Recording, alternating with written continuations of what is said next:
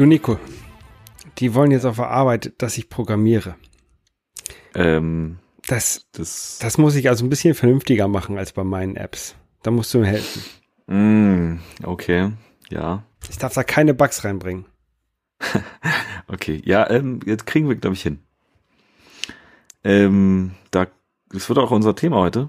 Und wir reden über, wie man Bugs findet und wie man debuggt. In Folge 14 vom App Store Tagebuch. Ah, Richtig. Aber vorher kommen wir erstmal zu Nachrichten. Und der Holger hat uns auch was schon was mitgebracht. Ja, und zwar ähm, hat Apple ver- verkünden lassen, dass es für macOS auf Apple Silicon, also M1 und zukünftige ähm, say Apple Silicon Macs, keine Kernel-Extensions mehr geben wird. Und man soll stattdessen ein neues Tool äh, benutzen, die eine sogenannte System Extension. Ich glaube, der Unterschied bei diesen beiden Sachen, also äh, Kernel Extension äh, sind ja so eine ganz tief in, in, in macOS dann eingreifende ähm, Erweiterung, die ein Entwickler schreiben kann, wenn er irgendwie, keine Ahnung, einen besonderen Treiber schreiben möchte. Und das Besondere bei denen ist wohl, dass die ähm, überhaupt nicht bei der, bei der, dieser Speichersicherheit ähm, beachtet werden. Ja. Und ähm, unsigniert laufen, glaube ich, so- sogar, also auf jeden Fall sehr gefährlich sind fürs System und man sollte sie nicht benutzen, wenn man nicht weiß, was man macht. Ähm, und diese neue, das neue System ähm, System Extensions ist da halt wohl besser und deswegen wird man das in Zukunft nur noch benutzen dürfen. Also ich habe, glaube ich, mein erster Berühr Berührungspunkt war mit Kernel Extension, als ich mir damals, bevor ich überhaupt noch überhaupt irgendwie auf Mac war, sondern mir mein, mit, mal von meinem iPhone 3G und dann irgendwie auf die Idee kommen, hey, ich kann mir auf meinem Medion Netbook, was das damals war, also wirklich ein schrottiges Teil, Mhm. äh, Hackintosh drauf installieren konnte. Und da weiß ich, da habe ich irgendwie wild Kernel Extensions installi- installiert und ich wusste gar nicht, was es ist und was es tut und habe einfach nur den Tutorial gefolgt. Ähm, Ja, wahrscheinlich einfach das, was sie im Forum verlinkt haben, hast du runtergeladen und installiert. und So wie man das halt macht früher. Ja. Ja, aber auf jeden Fall äh, ein guter Schritt zu sehen, dass da ähm, in puncto Sicherheit was vorangeht und, denke ich mal, Ja. ähm, Mich- schlimme Löcher ausgemerzt werden. Genau, und so häufig, also ich glaube nicht, dass ich irgendeine Kernel Extension installiert habe, aber so häufig braucht man die ja, glaube ich, auch gar nicht. Ja, ich glaube, Das ist nur so wirklich ganz, ganz spezielle Hardware. Da kann es Mhm. natürlich sein, dass, dass irgendwelche, man, irgendjemand hat so ganz, ganz spezielle Hardware rumliegen noch, ne, die wahrscheinlich auch extrem teuer war, die dann mit der Kernel Extension kam, aber wo der Entwickler auch nichts mehr für macht. Das, dann ist natürlich doof. Ja. Okay, dann kommen wir mal zum nächsten. Ähm, mittlerweile ist jetzt iOS 14 auf 85 Prozent aller Geräte. Das Ja. ist schon krass, oder? Das ist gut, ja. Das ist ja bei, bei ähm, den Apple-Geräten häufig so, dass die ähm, Updates relativ schnell ähm, laufen. Es sei denn, es wird irgendwo in der Tagesschau vor einem Update gewarnt oder sowas, weil Ja, ja, irgendjemand es nicht toll findet. ja. Wenn WhatsApp nicht mehr läuft, dann Genau. will Mama nicht mehr updaten. Ja.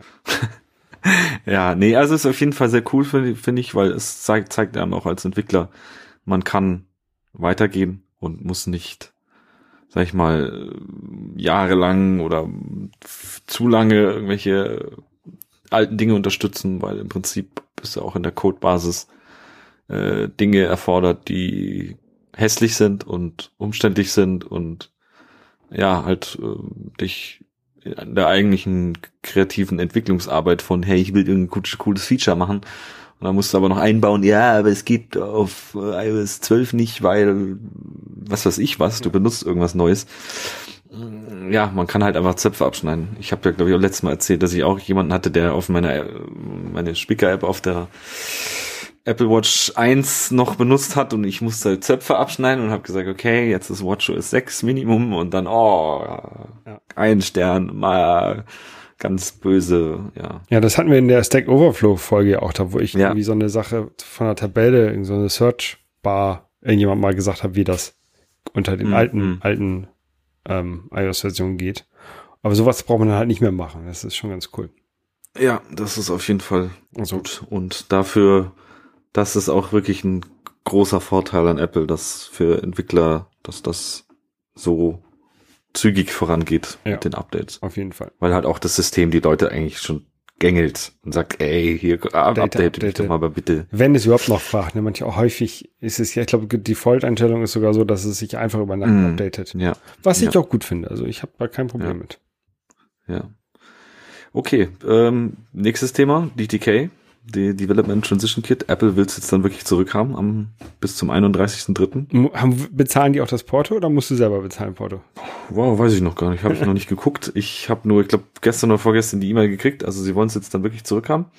Also nicht erst zum Ende des Jahres. Und dann kriegt man seinen 500 Dollar Gutschein, was ich glaube umgerechnet 417 Euro sind. Also ich mache ein bisschen Verlust ähm, und darf dann Apple noch irgendwann bis zum Ende des Jahres für alle möglichen Apple-Produkte bis auf Gutscheinkarten und mh, weiß ich nicht was, was noch war, ausgeschlossen. Mhm. Ach ja, und Apple Care kannst du nicht damit kaufen. Und du musst, du kannst nicht sagen, okay, ich kaufe jetzt ein paar AirPods und den Rest, weiß ich nicht was. Nee, das muss die 417 Euro oder die 500 Dollar überschreiten. Okay. Und dann, Also, aber so äh, fünf, fünf Jahre ähm, äh, iTunes Store ähm, ähm, Abonnement oder sowas, das geht ja auch nicht, ne? Das, ich glaube nicht, nee. Also, ja, und du musst, und du, also musst online bestellen dann und kannst den da irgendwo einen lösen. ja, heißt neuer Mac für dich. Äh, pf, nö, Oder Telefon. kann ich es auch, richtig, kann ich es auch für andere Dinge verwenden und ich hatte eh mal überlegt, mir ein iPad zu holen.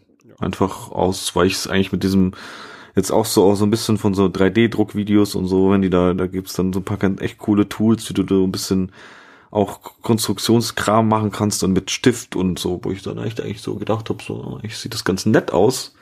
Mhm. Und ja, ich habe schon, wie gesagt, seit dem ersten iPad kein iPad mehr gehabt und finde das eigentlich eigentlich ein cooles Gerät.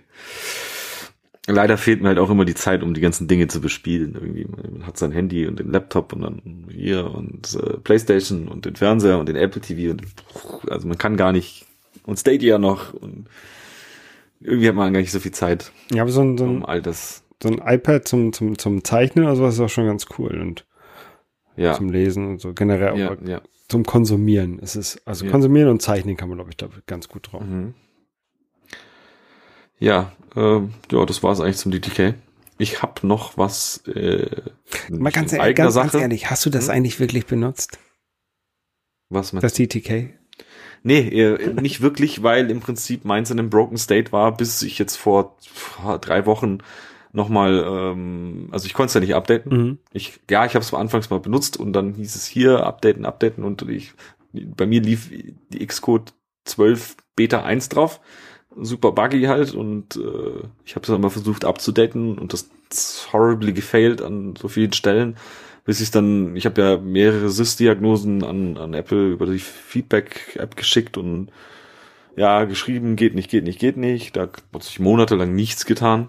Ich habe dann auch nicht mehr reingeguckt, weil ich mir dachte, so ist mir jetzt zu doof irgendwie. Dann, dann schick, schick das gar nicht zurück, sondern sag, du hast das wütend aus dem Fenster geschmissen, das Ding. Es ist kaputt. aber ich, ich weiß nicht, ob man da irgendwie, ja, vielleicht in zehn Jahren auf Ebay und für irgendeinen blöden Sammler und so, aber pff, ich weiß nicht, da hole ich mir lieber jetzt die Kohle wieder. Ja.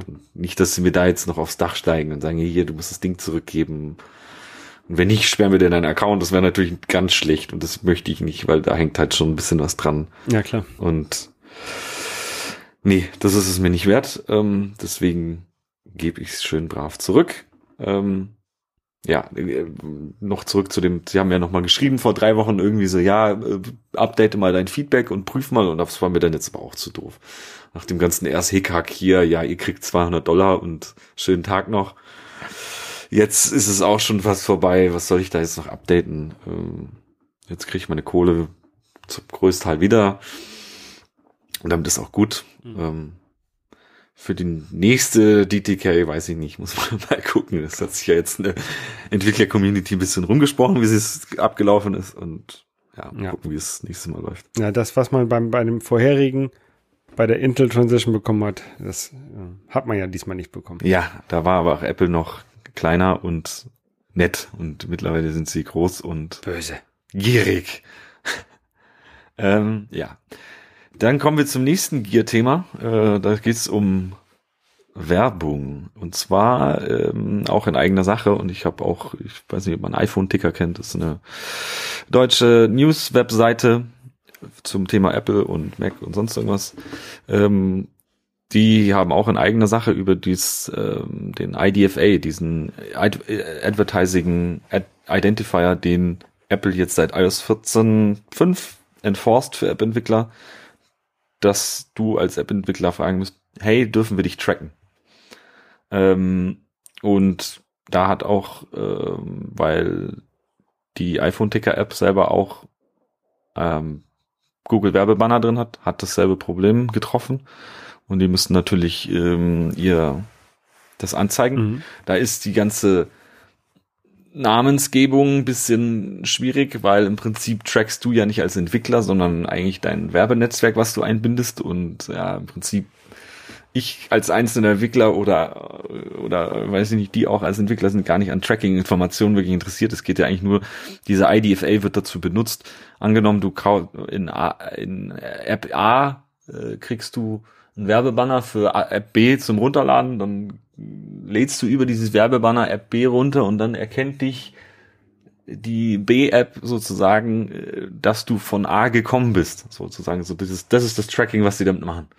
Ja. Also das war ja auch schon diesen Identifier konntest du ja schon seit iOS 11, 12, ich weiß es nicht genau, konntest du den schon zurücksetzen, äh, als in den Privatzellen einstellen konntest du sagen, hier, mach mir eine neue Nummer. Und dann wurdest du schon, konntest du nicht mehr getrackt werden. Also und jetzt musst du halt als User wirst du mit einer sehr, sehr ja, angsteinflößenden Nachricht so, ja, hier Tracking erlauben oder äh, nicht erlauben. So. Und das ist halt, ich kenne es selber bei mir, ich drücke immer auf Nee. Mhm. Und ja. Auf jeden Fall ganz netter Artikel, einfach mal drüber lesen. Ähm, ja, ähm, muss ich, ich habe mich jetzt auch prokrastiniert mit meiner App. Bei mir ist es noch nicht drin. Solange ich jetzt kein Update hochschiebe, muss es, taucht auch noch nichts auf, aber ich muss mich drum kümmern und das ist stressige Arbeit und Apple eigentlich damit irgendwie forciert, weil an der Werbung verdienen sie nichts und sie wollen nicht eigentlich in ein Abo-Modell reindrängen, auch als Entwickler. Also ja, also ich habe ja bei meinem ähm, Game Collector auch die Google Ads drin. Hm. Ähm, und also mich stört es halt schon, dass jetzt im App Store auch drin steht, hier, die App trägt dich, ne? Ähm, mhm. Obwohl ich die App überhaupt nicht, also ich track die Leute ja gar nicht. Und das interessiert mich überhaupt nicht. Also ich habe das ja schon so aufgebaut, ja. dass es so wenig, dass ja. ich eigentlich gar keine Daten von den Leuten speichere, oder? Ja. Und jetzt, das ist, ich überlege, also halt, ich, ob ich, ich Google raushau, aber. Ja, ich würde halt, ich, eigentlich müsste doch jemand mal ein Werbenetzwerk machen, sagen so, hier socially accepted, was ist ich, Öko-Netzwerk, schieß mich tot. Was halt einfach sagt, okay, wir liefern random Werbung aus, keine Tracking-Mechanismen. Wahrscheinlich ist dann Revenue nicht ganz so gut oder äh, ja, aber wer weiß, wäre wär ganz cool eigentlich, wenn es sowas geben würde. Gab's ja eigentlich mal von Apple, nannte sich iAds, da haben sie aber eingestampft. Ja, da haben sich, glaube ich, auch ein bisschen was anderes vorgestellt, als sie das gestartet haben. Die wollten ja nur High-Quality-Ads haben mit irgendwelchen Spielen integriert, ja. aber das hat ja auch ja. keiner, keiner interessiert. Also auch kein, ja. keiner, der die Werbung gesehen hat. Ja. Na, ich hatte es ja zeitlang benutzt und äh, irgendwann dann auch nicht mehr, äh, weil es dann halt auch tot war. Und sie haben mir auch ein, so ein bisschen Guthaben geschenkt, dass du ein bisschen selber promoten konntest. Ich glaube 200 Euro sogar, das war echt viel. Dann konntest du da selber auf äh, werben. Ja, ähm, das war's zu dem. Dann würde ich sagen, fangen wir mal an mit unserem heutigen Thema, oder? Ja, ähm, und zwar heute soll es ein bisschen gehen, um Bugs zu finden, ähm, um die dann halt auszumerzen, damit die Software wieder runterläuft. Ja, am besten einfach keine Bugs schreiben und das war's dann für diese Woche. Genau. Ciao. Na, ja, Bugs, ähm, ja, die kommen halt, entstehen halt häufig, weil man halt, man kann halt nicht an alles denken. Oder die Software macht halt Sachen, die man zwar, der gesagt hat, dass sie machen soll, aber man, man weiß halt nicht genau, was. Ähm, Gerade also wenn man, wenn man User-Input-Content äh, hat oder mit irgendwelchen Servern generiert, können halt Sachen, oder im Server kommuniziert, können halt Sachen kommen, an die man nicht gedacht hat. Ähm. Äh, ja, und das passiert den Besten und da braucht man sich gar keine Sorgen machen. Also was, was natürlich immer hilft, ist dagegen viel, viel testen, seine die App selber benutzen mhm. und in allen möglichen Kombinationen und was auch immer man machen kann, äh, testen, dass man sowas halt auch rauskriegt. Und da gibt's auch Monkey-Testing. Das ist immer gut, wenn man meinem, mein, mein Chef sagt immer, wenn man ihm eine App in die Hand gibt, er kriegt sie dann schon kaputt. Also, das ist dann wie, wie als wenn du dein Handy in einen Affenkäfig reinschmeißt und dann wird drauf wild drauf rumgetatscht. Vielleicht kann ich immer meine Apps geben. Ja. nee, aber es ist immer witzig, wenn man eine App anders benutzt, als sie gedacht ist.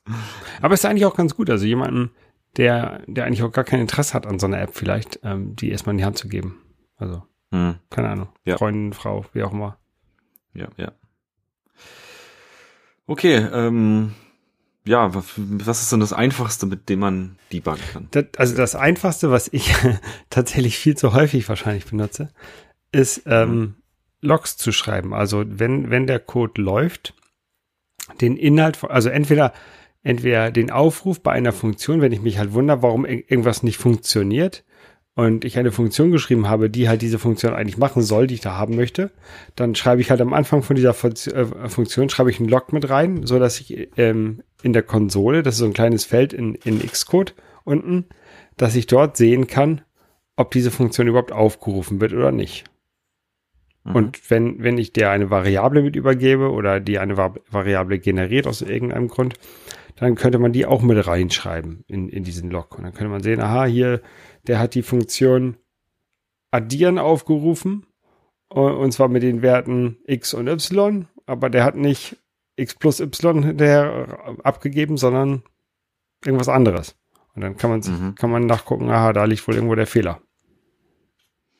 Ja, und das ist auch so die simpelste Methode, um zu debuggen, wenn man quasi einfach sich Nachrichten für sich äh, in den sozusagen in den Code reinschreiben, der die während des äh, Programmflusses sozusagen auf die Konsole äh, geprintet werden. Mhm. Ähm, Hat natürlich ja, auch Nachteile, man das, weil man muss halt das Telefon mit dem Xcode verbunden haben, ähm, weil sonst sieht man die Sachen, Sachen nicht.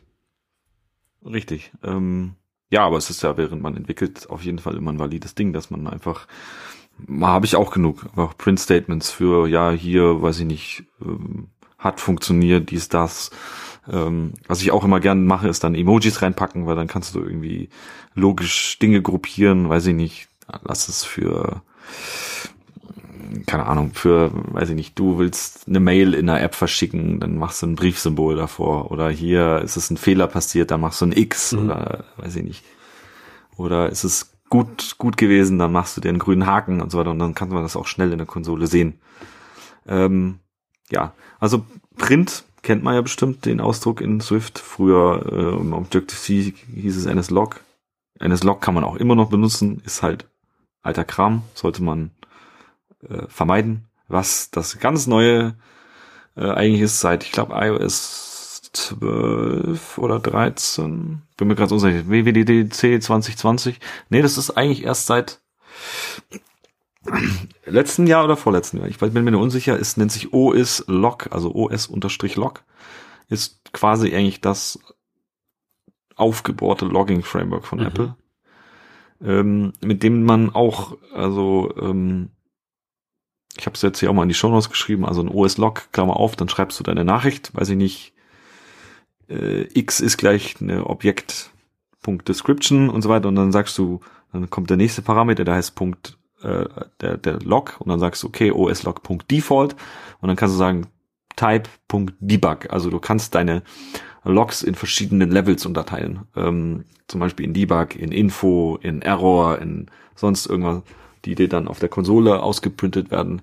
Du kannst das dann irgendwie auch anbinden und dir in Log-Files schreiben, also dass du dir Logs, die, die auch was du in der Konsole siehst, geschrieben wird, kannst du so machen, dass es parallel in eine Datei geschrieben wird, die auf dem Gerät abgelegt wird, halt irgendwo in deinem App-Container und die man dann theoretisch irgendwie auch wieder rausholen kann über, was weiß ich, für Mechanismen kann man alles Mögliche bauen. Äh, per E-Mail verschicken, per Airdrop, per sonst irgendwas zippen. Man kann alles Mögliche machen. Ähm, dieses Ding ist auch, wie Apple sagt, sehr performant. Also das ist ja auch immer das, wenn man mehrere Logging-Geschichten äh, anbindet, ist, dass das natürlich auch auf die App-Performance gehen kann und Apple hat das so gut, so performant wie möglich gemacht, also dass du da loggen kannst, ohne dass deine App beeinträchtigt wird. Ähm, also auch im Arbeitskontext benutzen wir das sehr, sehr viel und ist auch sehr wichtig, weil wir, wir machen Automotive-Apps und wenn dann irgendwelche Leute die Apps testen und so weiter, da kommen dann Bug-Reports, die müssen sich die Logs exportieren und die kommen dann in ein Ticket rein und dann werden die Logs genau analysiert und ähm, da muss auch wirklich viel, also es ist schon wichtig, dass man viel loggt und viel, damit man viele Informationen hat, die man später zum ja, im Prinzip eigentlich wie, wie wenn du einen Mord aufklärst, ähm, um, je mehr du loggst, umso mehr Beweise hast du für irgendwo ist ein Problem. Ja, ja. sowas in, in Log-Dateien habe ich auch schon mal gemacht. Ich habe irgendwie, ich weiß nicht, entweder habe ich NS-Log umgebogen, dass es eine Datei geschrieben hat, oder ich habe Print um, umgebogen, dass es in eine Datei geschrieben hat. Ähm, und äh, weil ich irgendwas auch unterwegs testen wollte und habe mir die dann also wieder angeschlossen an, an Xcode und dann runtergezogen. Ähm, natürlich, wenn, wenn du so äh, das beim, auf dem User-Gerät loggst, ähm, dann kannst du den ja nicht sagen, schick mir mal dein iPhone her, damit ich das hier anschließen kann. Sondern ja, das ist richtig. Da muss das natürlich irgendwie, wenn der Support-Button drückt, dann muss dieser Logfile irgendwie mitgeschickt werden. Ja.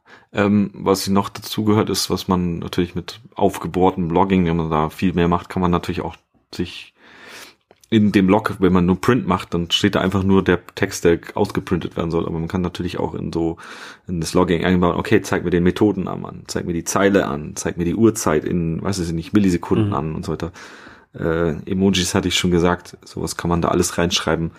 Und ja, wir haben uns auf der Arbeit auch Tools gebaut, dass wir, wir hatten zum Beispiel Signal, Signale gelockt ähm, die wir dann interpretiert haben und wir haben uns zum Beispiel einen Log-Tracer gebaut, der dir dann die Signale visualisiert hat. Das heißt, du hast die Log-File genommen, hast die in diesen Log-Tracer reingeschmissen und hast dann Graphen bekommen, wie, ja, hier, ah, da ist das passiert zu dem Zeitpunkt, da ist das runter, hochgegangen. Und konntest du dann genau sehen, wie es im zeitlichen Ablauf mit, weiß ich nicht, sieben Signalen passiert ist mhm. oder so.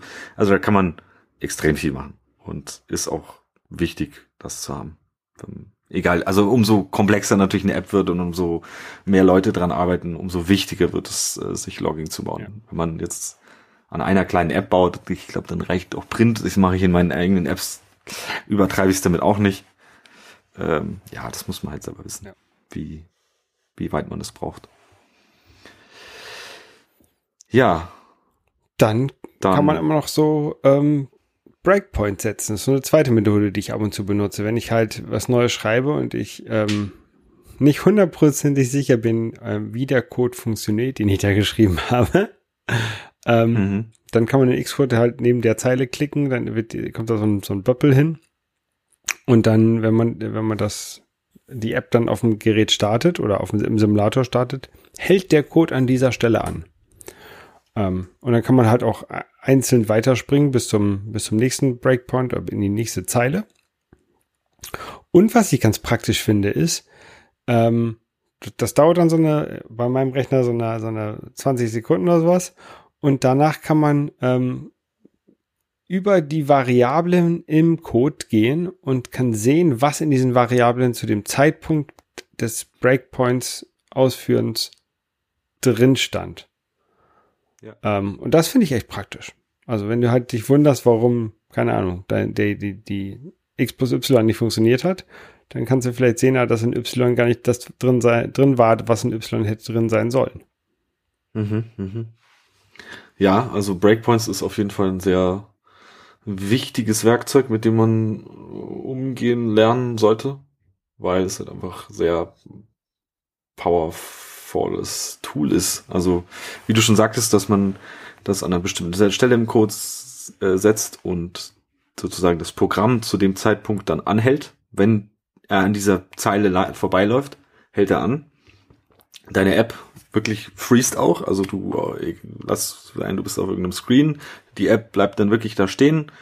Dein Xcode braucht eine Sekunde, bis er dann sagt, okay, jetzt habe ich es gefunden Und dann kannst du auch wirklich in den Speicher gerade reingucken. Also wie, wie du schon gerade gesagt hast, man kann die sich ja einzelne Variablen angucken. Man kann äh, da gibt's dann so ein, so ein unten im Debugger neben der Konsole kommt dann das, äh, ich weiß jetzt nicht, wie es heißt, ähm, auf und dann kannst du auch gucken, okay, wie sieht mein Objekt gerade, also wie sieht Self aus, wie schauen meine meine meine Scope-Variablen aus, was ist, was steht da gerade drin, ähm, die kann man aufklappen, kann sie äh, rechtsklicken, sich Descriptions ausprinten lassen und so weiter. Also man kann da deutlich mehr ähm, dann einsehen, als wenn man irgendwas ausprintet. Klar kann man sich das auch alles ausprinten, aber man hat halt einfach ein schnelleres schnelleren Überblick über den State, der gerade in deiner App passiert. Genau, vor allen Dingen muss man nicht wissen, was man sich ausprintet, sondern man kann einfach sagen, okay, irgendwas läuft hier ganz, ganz und gar schief.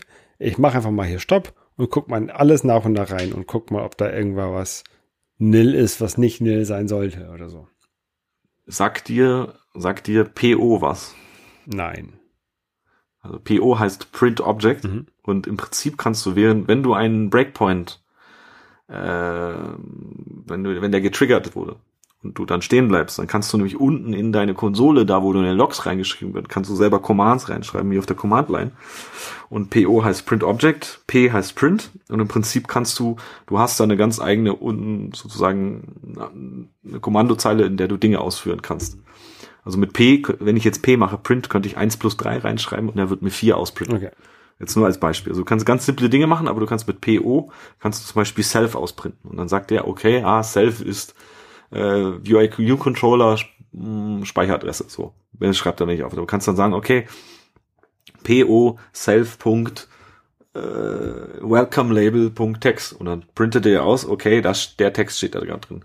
Und da kommt man dann halt auch teilweise an, an Dinge rein, die man jetzt über diesen äh, weiß ich nicht, visuelles Ding, wo du dann Sachen ausklappst und, und, und guckst und so weiter, kommst du dann an besser an Dinge ran. Also PO ist so ungefähr den Command, der sehr wichtig ist, dass man halt wirklich gut debuggen kann. Und dann kann man auch, gerade wenn man irgendwie merkt, oh, äh, weiß ich nicht, angenommen, man hat irgendein komisches Verhalten und dann kann man mit PO auch gucken, okay, ist das eine Objekt, was ich denke, dass es ist, hat es dieselbe Speicheradresse wie das, was irgendwo anders referenziert ist und dann merkst du vielleicht auch so, ah, das ist dieselbe Klasse, aber es ist eine unterschiedliche Speicheradresse, das heißt, es sind zwei Instanzen da und dann wurde kopiert und nicht referenziert und dann, ja. Genau, oder irgend sowas. Also mit PO kann man da sehr, sehr viel rausfinden. Ähm, ja. Hast du schon mal einen Sagt dir ein Symbolic Breakpoint was? Hast du das schon mal benutzt? Hm, ich glaube nicht. Okay, aber äh, so Constraints Warnings, also zu UI. Ah, da habe ich, hab ich schon viele Warnings. für bekommen, dass da. okay, das hast du schon mal gesehen. Und da gibt's auch immer dann von Apple eine Nachricht, die sagt dir, hey, äh, mach einen Symbolic Breakpoint auf UIU Alert for Unsatisfiable Constraints. Also du kannst eigentlich äh, dir einen Constraint, also einen Breakpoint setzen für ein, ein Symbol, was irgendwann mal aufgerufen wird. Und also UI View Alert for Satis Unsatisfied Constraints ist irgendeine Ad Methode von Apple in UIKit, die getriggert wird, wenn Constraints kaputt gehen, sozusagen, damit du die Log-Message auf die Konsole kriegst. Und du kannst dir dann sagen, okay, und wenn dieses, diese Funktion getriggert wird, dann möchte ich bitte, dass mein Programm stehen bleibt und du kannst halt sehen, ah, und an der Stelle, an der Stelle passt geht mein Layout ja. kaputt. Ja, okay. Genau, und du kannst diesen, diesen äh, Symbolic Breakpoint kann man für viele machen. Also du kannst natürlich auch, weiß ich nicht, für externe Frameworks machen, wo du erstmal keine Ahnung hast, wie das intern aussehen könnte oder aussieht. Mhm. Kann man sich natürlich auch für eigene Sachen machen. Aber ich meine, wenn man, sag ich mal, selber Herr über Code ist, über den Code, dann, kann man, ist, dann braucht man das ja. bisschen, brauchst du es wahrscheinlich eher nicht. Aber ja, das ist auf jeden Fall auch ein Werkzeug mit Breakpoints, was man kennen sollte und äh, zu wissen, also wissen sollte, meiner Meinung nach. Ähm, ja, und dann gibt's auch noch ein paar lustige Sachen. Hast du schon mal mit Sounds debuggt? Ich bin, nein. Ich benutze ja auch keine Sounds in meinen, in meinen Apps eigentlich, deswegen. Ja, aber das hat ja nichts damit zu tun. Aber ich, ich schreie das Telefon an und dann hört es auf zu arbeiten. Hm. Nein, nein, nein. Ähm, manchmal ist, manchmal ist ja auch Code irgendwie darauf, also auf ähm, zeitabhängig. Also wenn du dein, manchmal kann es ja sein, dass wenn du deinen Code anhältst, dass zum Beispiel du hältst den Code an und machst irgendeinen Netzwerk-Call und du hältst aber den Code an und er hat irgendwas nicht fertig gemacht und dann kommt irgendwie was gefailt zurück oder lass es irgendeine Animation sein. Ich habe keine Ahnung wie, äh, was ich jetzt, was ich mir da zusammen konstruiere. Aber im Prinzip kannst du halt einem Breakpoint sagen, okay, du hältst bitte nicht an, wenn du da vorbeikommst, aber spiel mir einen Ton auf dem Mac ab. Also okay. lass es ein Bing oder Bong oder sonst irgendwas sein. Und du kannst halt an dir mehrere Töne, also angenommen, du, du, du erwartest von deinem, von deinem Programm, es kommt da vorbei, macht Bing, an, und dann kommt es an der vorbei, dann macht's Bong und dann äh, kommt es am dritten Punkt vorbei, und dann macht's Peng. So. Und du erwartest ein Bing, Bong, Peng. Ja. Bing, Bong, Peng. Und das sollte immer kommen. Und jetzt kommt auf einmal Bing, Peng, Bong. Und dann meinst du, ah, das stimmt irgendwas nicht, weil du irgendwie eine falsche Reihenfolge gemacht ja. hast. Also. Das klingt interessant. Das, das, es ist, ich glaube, das kann ich gebrauchen tatsächlich. ja, man also es gibt Cases, wo man, gerade wenn du nicht willst, dass dein Programm anhält, aber du willst wissen, okay, ich bin jetzt gerade da vorbeigekommen. Ja. Und dann kannst du genau sowas machen, dass du sozusagen mit deinem Gehör debugst, ob da was schief ist. Ja. Wenn du, wenn du die richtigen Töne auswählst, kannst du vielleicht sogar eine Melodie damit spielen. Mhm. die, die erste ja, Oper ähm, in Xcode geschrieben. Äh, irgendwer hat bestimmt schon so einen Quatsch gemacht. Kannst du bestimmt machen, ja. Und da kann man die ganzen schönen äh, Standard Mac Sounds auswählen. Also da ist äh, man man kann auch man kann auch ähm, äh, hier Siri Dinge sprechen lassen oder du kannst alles möglich machen. Also da bist du nicht äh, beschränkt. Ja. Du kannst auch dann noch an, also du kannst auch Skripte ausführen und sonst irgendwas. Also der, dieser Debugger hat so viel Möglichkeiten. Ich kenne sie selbst nicht alle. Ich habe schon mal irgendwelche Videos gesehen, wo, wo es dann richtig wild würde, also wo dann Leute dir zeigen so, ja, und das kann man damit auch machen und das und das und das und da sitze ich dann selbst da und denke mir so, oh, okay, krass. Äh, braucht man jetzt nicht vielleicht alltäglich, aber es geht. Genau, dann gibt's genau dasselbe für, auch für eine Breakpoint Condition. Also angenommen, äh, ich möchte, dass mein Breakpoint nur anhält, wenn ähm, ein, mein in zum Beispiel einem Label-Text drin steht, äh, Hallo Holger. Ansonsten mach ganz normal weiter. Also erst wenn Hallo Holger in dem, in Label drin steht, möchte ich, dass du anhältst. Und sowas kann man halt auch machen. Und das kann man, äh, gibt es auch Fälle, wo man einfach sowas braucht, um weiter hervorzugehen. Genau, dann kann man sich auch äh, Argumente auspründen lassen. Das ist dann mit Dollar Arc 1, Dollar Arc 2, Dollar Arc 3. Also das kann man auch manchmal immer wieder brauchen, gerade auch wenn man über diese Symbolic Breakpoints, äh, über die Methoden, äh, kann man sich dann was ausgeben lassen. Aber wir haben auch noch einen Artikel, den verlinken wir, da gibt's dann auch nochmal schön mehr Insights zu den einzelnen Dingen oder man ecosiert es und schaut nochmal selber nach, über was wir hier sprechen. ist es natürlich immer ein bisschen viel. Ähm, und wenn du gar nicht damit zufrieden bist, was der, der Debugger ausprintet, zum Beispiel zu deinen Objekten, kannst du das auch selber übernehmen. Und zwar ähm, hast du schon mal was von dem Protokoll Custom String Convertible und Custom Debug String Convertible gehört. Wahrscheinlich nicht. Nein, aber ich habe, ich habe, also äh, das, was hier bei uns in den, in den Shownotes oder in unserem, unserem kleinen Faden steht, ähm, das habe ich schon mhm. mal gesehen. Also Description. Debug Description. Punkt genau. Hast du schon mal gesehen, genau. Und im Prinzip ist das auch das. Äh, Apple macht das halt auch oft selber mal über sein, sein Ding, dass du Punkt Description eingeben kannst. Und im Prinzip kannst du in so einer Punkt Description oder Punkt Debug Description, das ist einfach eine Variable, also wenn du das Protokoll implementierst, musst du eine, eine, eine äh, Variable haben, die heißt äh, Description oder also eine Computed Property, besser gesagt, Description oder Debug Description. Und wenn die gecallt wird, gib bitte einen Text zurück. Und den kannst du dir als, als Entwickler sozusagen schön formatieren. Das heißt, du kannst dann Emojis reinballern und Newlines und so weiter. Und dann kannst du dann halt einfach einen schönen, also angenommen, du hast ein komplexes Objekt, was viele Variablen hat und du willst, dass es sauber ausgeprintet wird, also dass du sagst, okay, gib mir Objekt.debug-Description, dann kannst du den kannst da reinschreiben, zwölf Variablen, Name, Vorname, die da drauf... Adresse, Telefonnummer. Genau, und dann kriegst du einen schönen Block und dann ist es auch gut.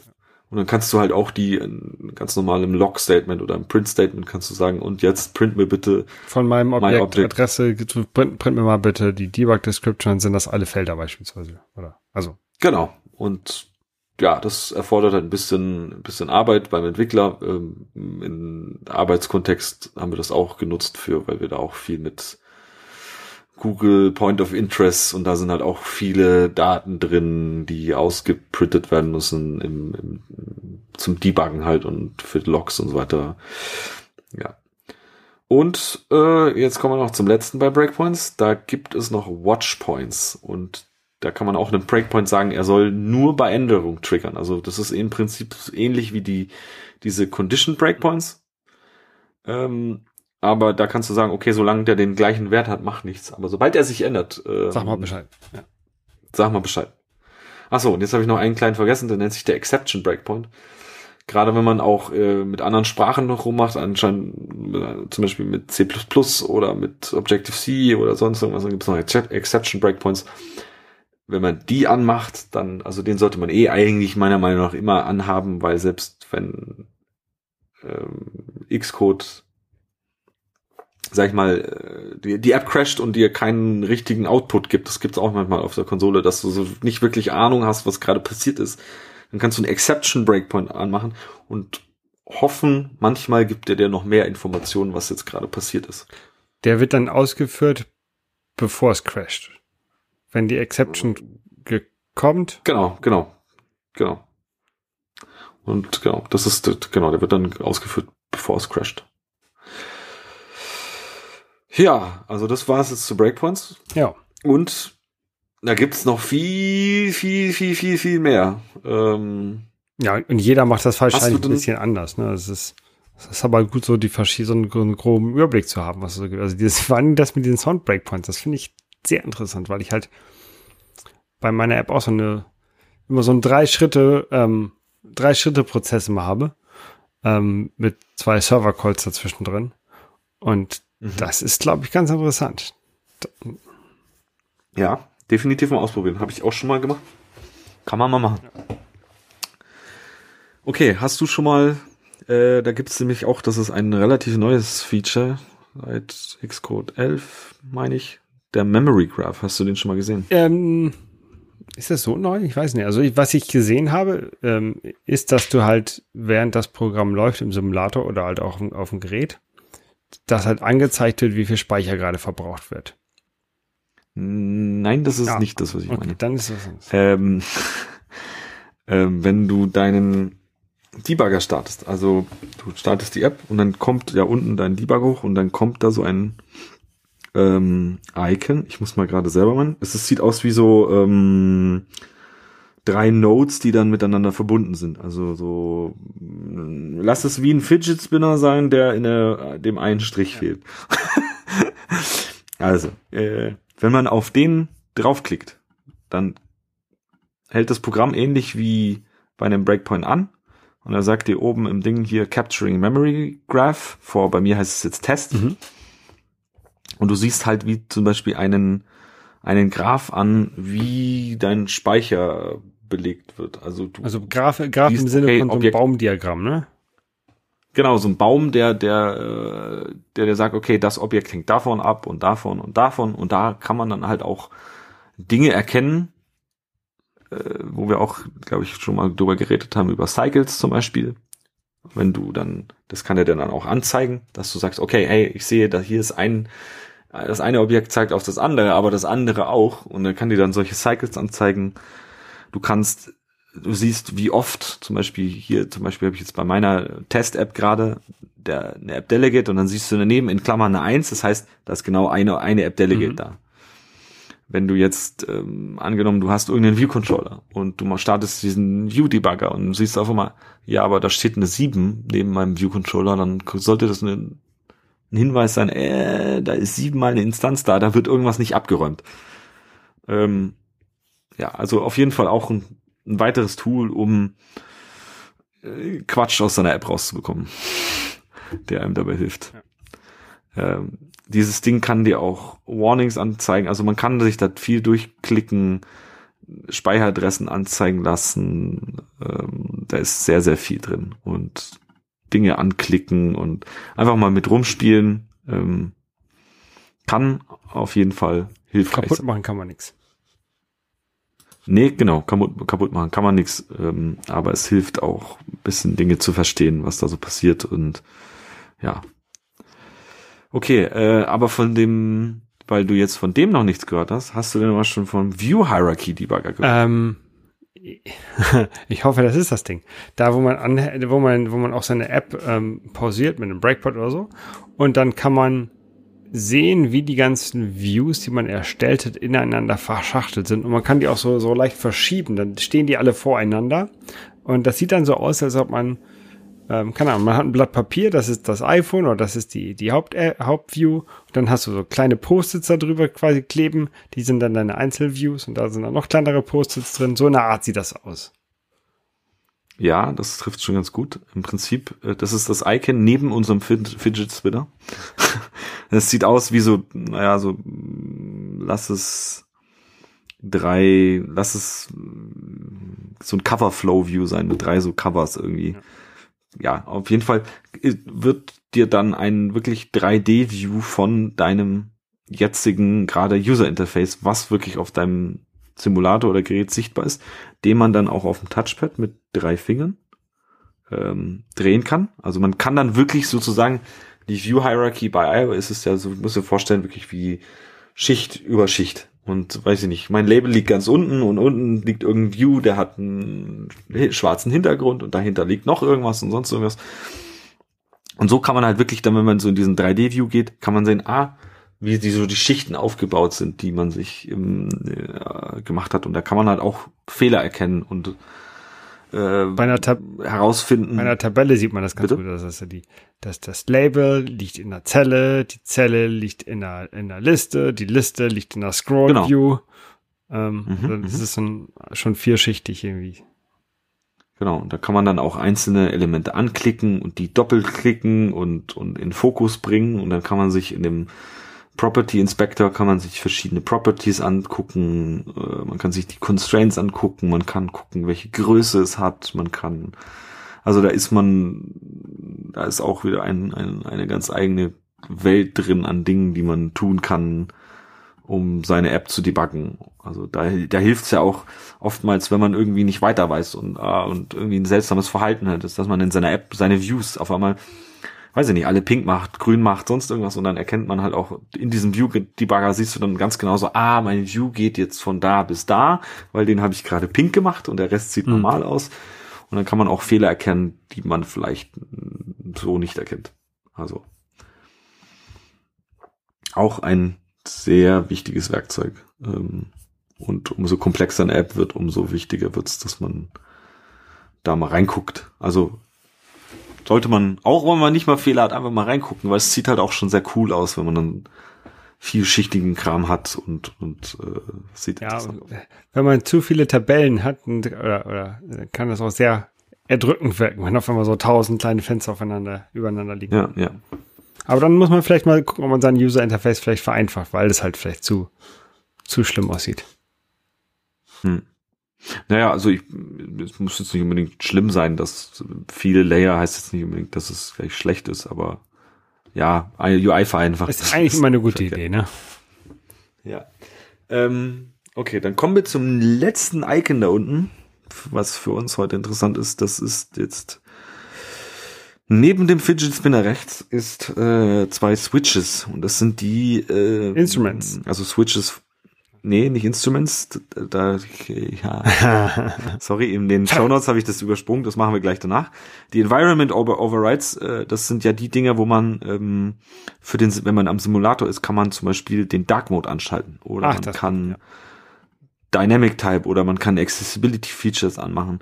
Und im Prinzip kann man da halt auch äh, Dinge debuggen, die eher so auf higher Level visuell passieren. Also du kannst halt deine Schriftgrößen verändern und schauen, ah, ver verändert sich auch wirklich meine Schriftgröße im Simulator und so.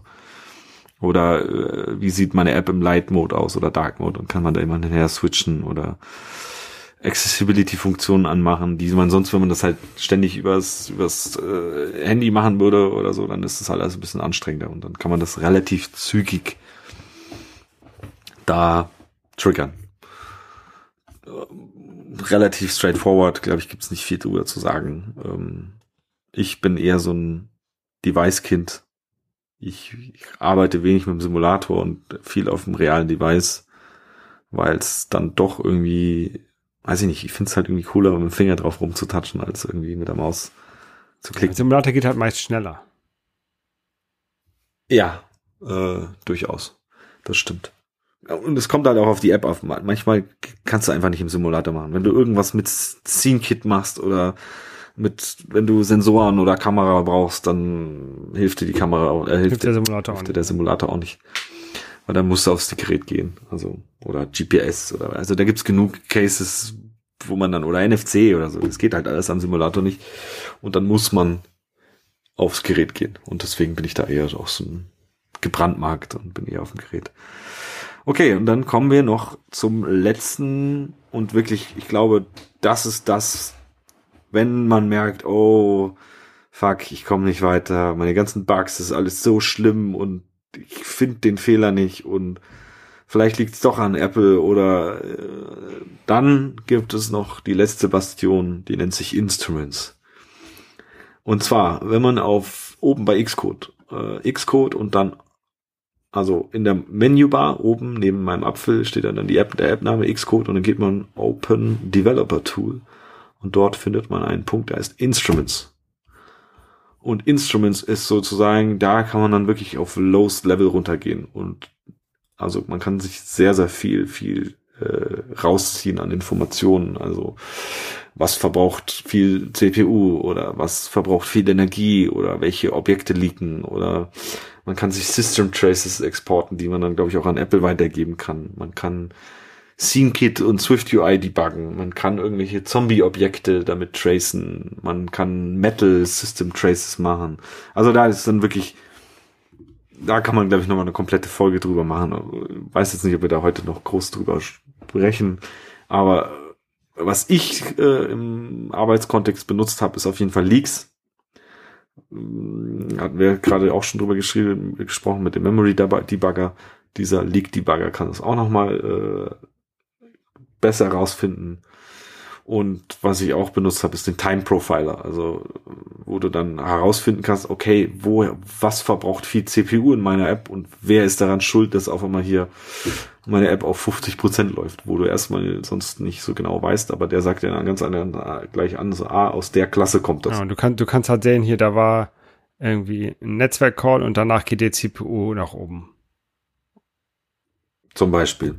Weil, weil du was komisches mit dem Netzwerkkram machst, der da zurückkommt. Ja, genau, weil du irgendwas verbockt hast oder so und dann, ja. Ja, ja oder du gehst in ein, äh, gehst in ein, eine View rein und wieder raus in eine View rein und hinterher hast du doppelt so viel Speicher verbraucht. Und dann gehst genau. du wieder raus dann und wieder rein und hast nochmal noch mal ein Drittel dazu. Genau, und dann gibt's hier nochmal genug Tools, um da genug zu analysieren. Also kenne ich auch aus dem Arbeitsumfeld, wenn man nicht mehr weiterkommt, dann kann man da rangehen. Und man kann halt auch, was man auch machen kann, ist, dass man auch mit einer laufenden App, wenn man mehr, äh, so einen schwer zu findenden Bug hat und eine laufende App hat und merkt so, oh, jetzt ist meine App in dem State, kannst du halt auch wirklich dann sagen, okay, jetzt stecke ich es an und dann kannst du dem Ding sagen, okay, jetzt attach dich zu dem Prozess, die hier gerade auf dem Handy läuft und zeig mir bitte jetzt an, was da gerade passiert. Ähm, ja, also sehr, sehr powerful. Ich kenne da auch weitaus nicht alles. Ich denke mal, da kann mir bestimmt auch noch einer was dazu erzählen. Ähm, ich kann's basic benutzen. Ähm, ja, gibt's auch ganz tolle WWDC-Videos drüber und, und äh, genug von Apple, die einem da erklären, was man wie wo machen kann. Ähm, ist jetzt nicht so, was man sich irgendwie zum Spaß reinzieht, sondern das ist eher das, was man sich reinzieht, wenn man nicht mehr weiterkommt. Okay. Das war's zu dem und dann. Das hilft mir ja alles nicht, hilft mir alles nicht weiter bei der Arbeit, weil ich benutze ja kein Xcode. Ja. Die wollen, die wollen, dass ich Unit-Tests schreibe. Ich glaube, das ist ein zu großes ja, Fass, äh, ne? Es ist ein großes Fass, ähm, aber wir sollten es auf jeden Fall mal anschneiden, weil äh, Unit-Tests helfen, äh, Bugs zu vermeiden. Und wenn ich keine, wenn ich weniger Bugs habe, muss ich weniger debuggen. Ja. Ähm, ja, im Prinzip, also ein Unit-Test ist eigentlich ein, angenommen, wir, du definierst, also man kann sagen, okay, es, fangen wir mal so an. Es gibt verschiedene Art von Tests, die man machen kann. Ein Unit-Test ist wirklich eine einzelne Einheit. Also angenommen, ich habe eine Methode, die macht irgendwas, lass es sein Addieren, und die gibt mir irgendwas zurück und die will ich jetzt abtesten. So, das ist genau eine, eine Unit. Dann gibt es zum Beispiel auch Integration-Tests, die, wo du dann über mehrere Klassen hinweg irgendwas testest oder irgendeinen Flow-Test oder sonst irgendwas irgendwie. Die werden dann komplexer. Dann gibt es natürlich noch UI-Tests, wo du sagst, okay, äh, klick mir bitte auf der UI rum und schau, ob äh, so und so View auftaucht und so weiter. Also Tests, okay, Tests gibt's genug, aber ein Unit-Test im Prinzip was auch bei dir die in der Arbeit haben wollen, die wollen halt wahrscheinlich so, hey, ähm, Holger, schreibe uns bitte die Software, die dazu äh, benutzt wird, dass das Flugzeug nicht abstürzt. ich glaube, daran lassen wir mich nicht arbeiten. Schreib mir bitte ähm, den Test dazu und dann, damit du auch, dir auch sicher sein kannst, dass am Schluss nicht das Flugzeug abstürzt. Mhm. Jetzt im schlimmsten Fall ja, also deswegen ist ja auch gerade in diesem Avionik-Dings äh, und auch, glaube ich, in viel in der Autoindustrie wird halt auch so gearbeitet, dass test-driven gearbeitet wird. Weil halt gerade bei so sicherheitskritischen, wenn Menschenleben dranhängen. Willst du dir eigentlich sicher das, sein, dass das ähm, funktioniert? Ja. Richtig, du willst nicht, dass Leute dabei sterben. Und da kann halt einfach ein doofer Programmierfehler wie es halt auch schon bei Boeing war, wo da Dinge gemacht wurden, die, ja, da war es eine Verkettung von Dingen, äh, dass die Flugzeuge abgestürzt sind. Ähm, ja, genau dafür hätte es wahrscheinlich einen Integration-Test gebraucht, wenn man den geschrieben hätte und den gemacht hätte, dann wäre es nicht gekommen, weil jede einzelne Komponente hat wahrscheinlich richtig funktioniert, aber die Verkettung an Dingen hat dazu geführt, dass auch immer so ein Flugzeug runterkommt. Ähm, und das will man ja tunlichst vermeiden. Also jetzt für uns als kleine App-Entwickler ist es natürlich weniger schlimm, wenn die App nicht funktioniert oder crasht oder sonst was, aber ja, wenn Menschenleben dranhängen. Also aber für so einen Unit-Test, wenn wir jetzt zum Beispiel nochmal wieder zurück zu der Addier-Funktion gehen würden, dann würde ich mir eine extra, mhm. eine extra Funktion oder eine extra kleine Mini-App schreiben, die dann diese Addier-Funktion aufruft und sagt hier, als Eingang-Variable nimmst du mal drei und vier und wenn hintenher sieben rauskommt, dann ähm, schreibst du das als grün auf, weil war hat gut geklappt. Prinzipiell ja, also nicht eine eigene App, sondern du machst dir ein eigenes Target in der App. Das nennt, also machst du dann ein Test-Target und dieses Test-Target, dort schreibst du dann deinen Test und dieses, dieser Test ruft deine Funktionen auf. Also du machst dann einen, die Testfunktionen müssen immer Test mit Anfang heißen. Du kannst irgendwie deinen Code importieren mit attestable irgendwas, attestable import heißt es, glaube ich bei Swift. Äh, und dann, ja, also, wenn wir jetzt zusammen, also ich test-driven, wenn du es richtig schön nach Lehrbuch machen würdest, dann würden wir uns jetzt zusammen hinsetzen. Also das ist auch immer das, eigentlich, was man machen sollte, ist per Programming dabei und sagen, okay, einer schreibt den Test und der andere schreibt den Code. Und dann äh, fangen wir an. Ich fange mit dem Test an und sage, addiere und dann Parameter XY. Und ich gehe jetzt addiere 3,4. So. Und dann fängst du jetzt an und schreibst deine Methode. So, und dann denkst du dir so, haha, äh, haben wir schnell gemacht. Du schreibst Funk, addiere x, int, y, int, Klammer auf, Klammer zu. Und du hast gesehen, aha, der gibt drei und vier rein und dann sagst du return. genau. So. so würde ich das machen. Ja, genau. Das ist dann, so genau. Und dann, und dann, und dann, ähm, starten, führen, äh, führen wir den Test aus und, es, und er ist grün. So. Und dann schreibe ich den nächsten Test. Der heißt addiere 5 und 4. So. Dann führen Mach wir wieder aus. 5 und 2. Und genau. Wäre ja doof, aber auf jeden Fall schlägt der Test dann fehl. So. Und dann musst du mir wieder das nächste schreiben, um mich auszutricksen. Und ich muss dir wieder den nächsten Test schreiben, der dann den nächsten Fehler oder den dich wieder austrickst. Und im Prinzip ist es wie so ein Katz- und Maus-Spiel. Und wenn man das richtig durchführt, also dass wirklich man Keyboard immer hin und her schiebt und jeder irgendwie die Maus und der eine schreibt und der nächste. Wenn man das hin und her spielt, dann kommt man dann halt wirklich auch zu qualitativ hochwertigen Tests und qualitativ hochwertigen Code, weil einfach zwei Gehirne sich gegenseitig, sag ich mal, geärgert haben und äh, versucht haben, dem anderen irgendwie, also dem anderen Seits kaputt zu machen. So. Und wenn halt beide irgendwann am Schluss da sitzen und sagen, okay, und jetzt glaube ich haben wir es, äh, jetzt gibt's nichts mehr, dann ist es meistens auch sehr, sehr bulletproof Code dann. Oder es ist sehr langer Spaghetti-Code mit if 3, 3, 4, dann 7, if 5, 4, dann 9. Richtig, ja. Natürlich ist es übertrieben mit dem, mit dem, äh, den anderen verarschen, aber äh, ja. Äh, aber habe ich, hab ich verstanden. Halt immer auch, hilft ja auch einfach äh, die einfachste Implementierung vielleicht auch zu finden. Also man muss ja nicht immer, gibt immer viele Leute, die auch äh, super smart irgendwas Tolles bauen wollen. Und im Prinzip kann man das auch viel einfacher programmieren und funktioniert auch und äh, Readability ist halt auch irgendwas, was gerade wenn man in großen Projekten arbeitet, weil äh, nicht nur du liest den Code, sondern andere lesen den Code und auch du in der Zukunft wirst deinen Code lesen. Und lieber schreibst du irgendwas ausführlicher und nicht ganz so kompakt und super äh, fancy, sondern du schreibst da so, dass es auch, auch jemand lesen kann. Ja. anderes wieder versteht, was du da Ganz schlimm finde ich das auch immer, wenn irgendwelche Entwickler sagen, hey, mein neues Update hat tausende neue Zeilen von Code. Voll gut. Das ist ja kein mhm. Qualitätsmerkmal. Ja, doch, Nein. vielleicht schon. Vielleicht sind ja tausende Zeilen an Tests dazugekommen. naja, aber diese Tests werden ja gar nicht mit ausgeliefert. Also wenn du deine App baust, die haben nichts damit zu tun. Die bleiben bei dir lokal. Die werden nirgendwo im App Store auftauchen oder sonst irgendwas. Niemand kann deine Tests sehen. Ja. ja, Gut. Ähm, zu all diesen ähm, Dingen, die ich, wir heute hier erzählt haben, haben wir auch noch ein kleines Ding verlinkt. Da könnt ihr euch auch nochmal die einzelnen Funktionen des Debuggers angucken und natürlich äh, Google, Ecosian, DuckDuckGo zu den einzelnen Themen. Ich glaube, wir haben jetzt nicht alles verlinkt, aber es gibt vieles und hoffentlich hat es dazu geführt, dass auch der eine oder andere vielleicht was Neues gehört hat. Ähm, ich auf, jeden, auf jeden Fall. Fall, Holger. Ja, und das hat auch schon was gebracht. Und dann hören wir jetzt wahrscheinlich neben der, während Holger seiner Quietschente was erzählt, ein Konzert an äh, Apple Sounds. Genau. Die, ja, die, die, ich, ich werde, äh, ich weiß gar nicht, ob ich das auf meinem, auf meinem Windows-Rechner auch mit so einem Sound-Debugging machen kann, aber das wäre cool.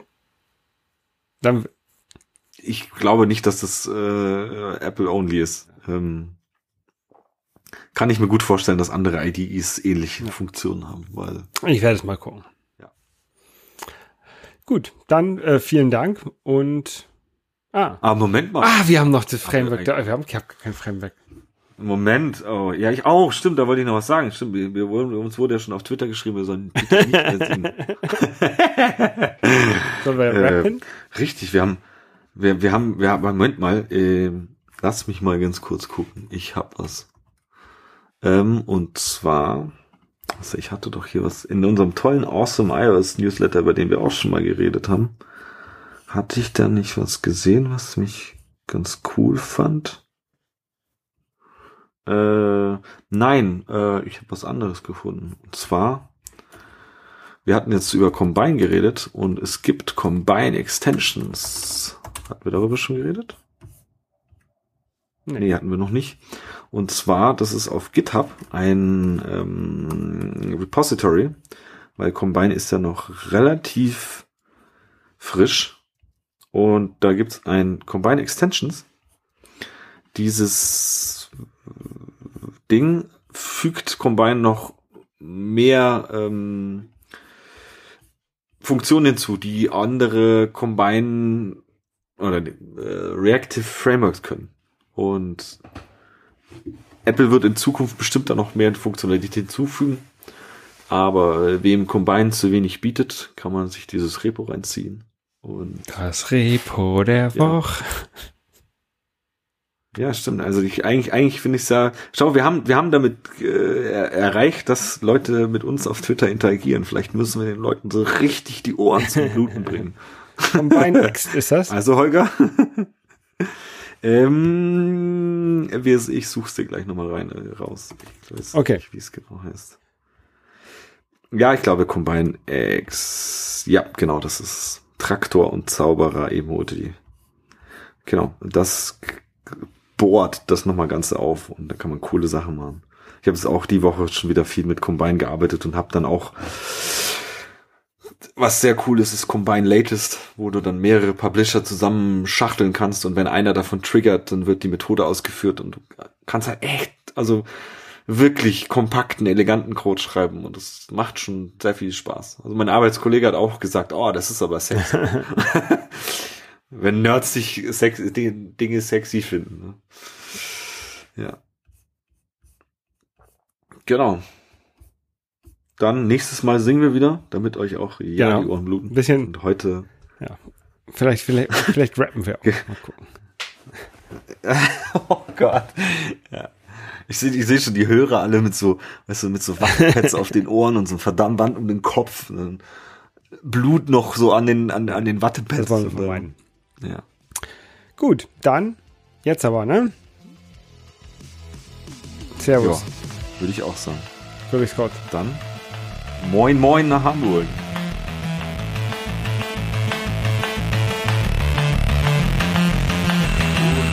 Das App Store Tagebuch ist ein Projekt von Nico und Holger. Die Links zu dieser Sendung wie auch den Link zu dem Intro von Luke Hash findet ihr auf appstore-tagebuch.de.